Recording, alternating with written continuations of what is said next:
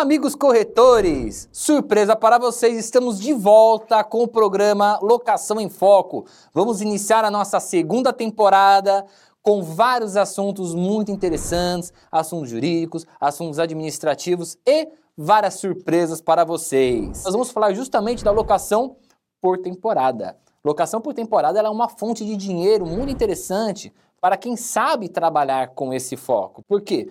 São locações sazonais, você tem alguns critérios que o imóvel roda facilmente. Até para aquele cara que é proprietário de um imóvel de veraneio, uma, ca uma casa na praia, às vezes uma casa no interior de São Paulo, um apartamento, não vai com frequência para lá, prefere muitas vezes deixar locações para que possa fazer um dinheiro com aquilo. Até porque você tem um apartamento que está parado no litoral, tem PTU, tem condomínio, tem as taxas de água e luz, e você não vai. Então, o que, que às vezes é muito interessante você fazer? Deixa aquele imóvel alugado por temporada que você pelo menos faz renda com ele. O imóvel, ele tem que ser investimento, ele não pode ser gasto. Agora, qual é, principalmente para o proprietário que tem um imóvel veraneio, ele gosta de frequentar o imóvel, que é a primeira coisa que ele fala? Eu não quero alugar este imóvel. Por que eu não quero alugar? Porque se alugar esse imóvel, vai chegar inquilino que vai detonar o imóvel. E não é isso que eu quero. Eu não quero inquilino detonando meu imóvel. Eu quero aquele imóvel bonitinho para quando quiser usar. Qual que é a saída que você tem para isso? Vamos alugar para pessoas conhecidas. Você tira a louça, ah, mas eu quero deixar minha louça. Tá, tira um pouquinho a louça, guarda a louça no cofrinho, coisinha fechada lá, para os seus inquilinos usarem. Roupa de cama também não deixa. Deixa essas coisas que são de uso mais pessoal, que é o que você vai usar quando você for para lá, lugar fechado, trancado, que os inquilinos não vão ter acesso. E alugue para pessoas conhecidas. Aí cada um que vai usa o seu. Isso aqui é uma saída que você tem para pelo menos evitar aquele desgaste de utensílios pessoais. Então, nesse jeito, você consegue convencer um proprietário, ou você, proprietário mesmo, consegue ter mais confiança de alugar um imóvel de veraneio que você quer utilizá-lo de vez em quando, mas não quer utilizá-lo sempre. E você não deixa ele parado. Agora, você, corretor de imóveis, vai ter uma locação por temporada, alguns cuidados que você tem que ter. Primeiro, a locação por temporada é uma das únicas causas que você é permitido cobrar o aluguel de forma antecipada. A outra é a locação sem garantia, que nós já vamos falar sobre isso em outro episódio. Quando nós estamos falando da locação por temporada, você pode pedir, inclusive, vai alugar para três meses, você pode pedir os três meses já adiantado. Você pode pedir todo o valor já adiantado na locação por temporada. Isso aí depende, é um acordo entre as partes. Mas essa é possibilidade. Você pode deixar a garantia? Pode deixar uma garantia locatícia, sem problema algum. Contanto que a garantia locatícia seja para cobrir esses eventuais danos no imóvel. Porque o aluguel você já está recebendo antecipado. Ah, mas a garantia ela pode cobrir uma falta de aluguel também? Pode. Mas é interessante você pedir a garantia, principalmente, isso atenção, principalmente para cobrir danos no imóvel. E aí chega aquela situação. Como você vai comprovar os danos no imóvel? Vistoria? Perfeito. Que corretor tem costume de fazer vistoria numa locação por temporada? Quase nenhum. A vistoria, ela tem que ser bem feita. Por quê? Somente se o imóvel for, for mobiliado. Se o imóvel estiver vazio, ele não vai ser uma locação por temporada, né? Porque eu não conheço realmente uma locação por temporada de imóvel vazio sem imóveis. Tenho, talvez até tenha, mas é muito raro. Geralmente eles são todos imobiliários. Agora, quando você vai fazer uma locação temporada, um imóvel que já está mobiliado, é importante que haja o laudo de vistoria com foto e descrição dos bens. E atenção, que ambas as partes, principalmente o inquilino que vai estar alugando, assine o laudo para que ele saiba, esteja ciente. Aqui, ó, aqui tem um forno de micro-ondas que está nesse estado, aqui tem um sofá, tem uma televisão que está nesse estado. Saber o estado em que ele está recebendo. Isso é uma segurança para ele também.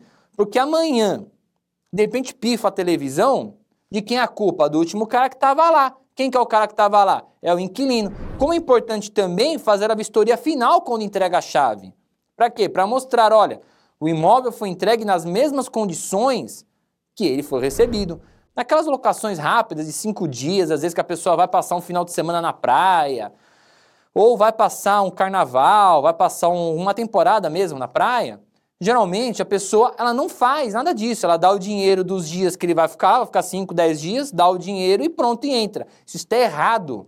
Tem que sim ser feito um contrato, tem que ser feito sim uma vistoria. E se a parte não quiser fazer a vistoria, filme o imóvel. Isso é importante? É Porque se futuramente algum problema surge, a culpa é do último que utilizou-se daquele imóvel. Outra coisa, qual é o prazo máximo que você pode fazer uma locação por temporada? Eu tive recentemente um cliente que me procurou que ele queria ficar num imóvel durante seis meses. Falei, ah, a gente pode fazer um contrato de locação aqui de seis meses. O proprietário querendo, o proprietário aceitava, seis meses, uma boa. Doutor, faça uma locação por temporada. Veja bem, eu não posso fazer uma locação por temporada. Não, eu pago antecipado, mas eu não posso fazer uma locação temporária. Eu vou pagar os seis meses de uma vez só. Não pode. Por quê? Porque a locação temporária ela tem um prazo máximo de 90 dias, podendo ser renovado por mais 30 dias.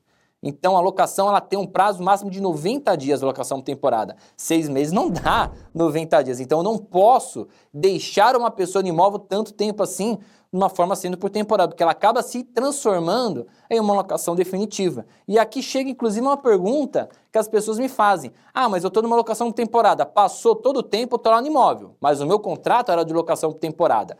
Mas eu estou no imóvel já faz um ano. O que, que acontece? Acontece que aquela locação já se transformou numa locação comum, ela deixou de ser uma locação por temporada.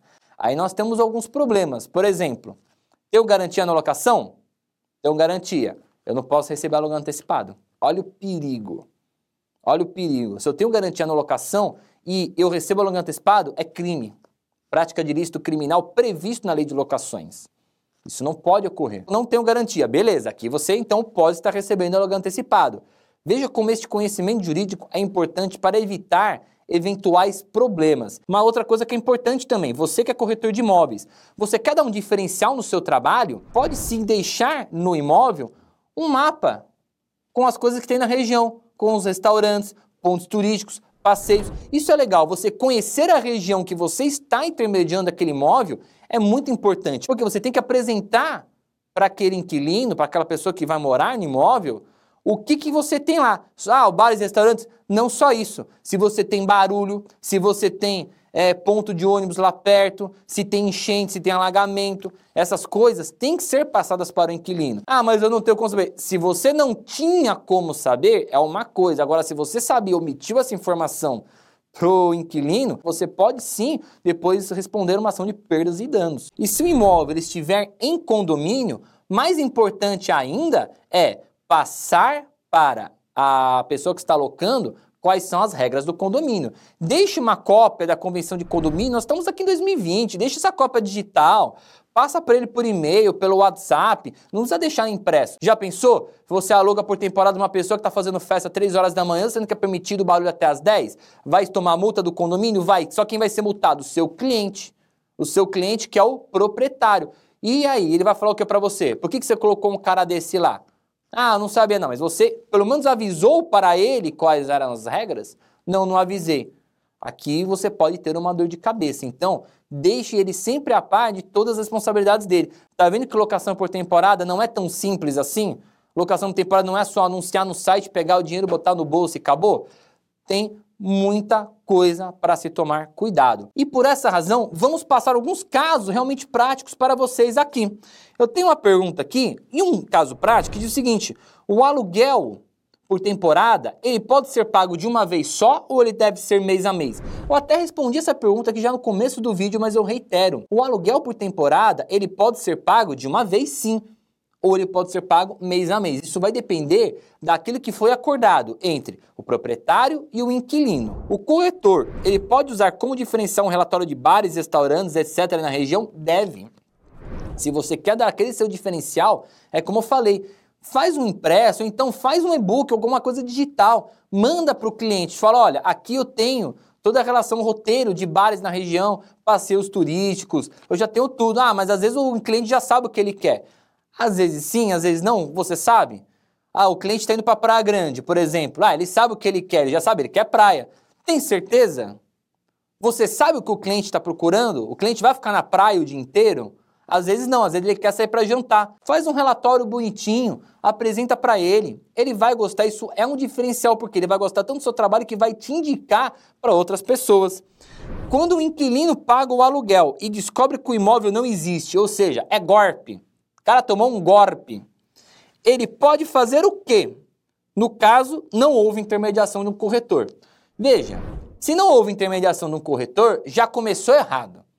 Esse negócio de querer alugar por site na internet sem intermediação de corretor é complicado, porque qualquer pessoa pode estar colocando lá o imóvel de uma forma disponível. Então, isso é perigoso, é complicado.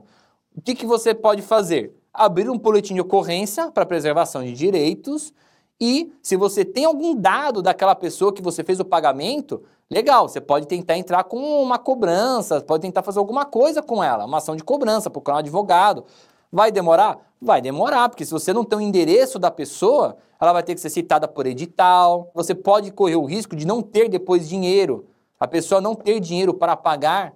Pode acontecer, que é a chamada execução frustrada. O máximo, se você fez uma transação bancária, fez a transação quando? Eu já fiz há cinco dias atrás. Acabou, o cara já levantou dinheiro. O banco nem é responsável por isso. Eu fiz a transação agora e acabei de descobrir que não existe imóvel. Liga no banco, manda bloquear a transferência na hora. Que aí o banco vai reter o dinheiro, ele vai levantar por meio de uma, de uma sentença judicial, beleza. Mas pelo menos o dinheiro está lá. O que, que eu aconselho para você? Tá com dúvida? Dá um sinal e já deixa uma carta na manga. Foi até o imóvel. Tenta ligar na portaria do imóvel. Pega endereço, liga na portaria, vê se existe. Tá, fiz tudo isso, eu não fiz, eu não tinha como fazer. Cheguei lá, descobri que o imóvel não existe. Não, você, pelo menos o sinal você perdeu. Mas o restante você não transferiu. Pelo menos isso. Seu prejuízo foi pouco. O outro vai para um motel, vai para um hotel na região.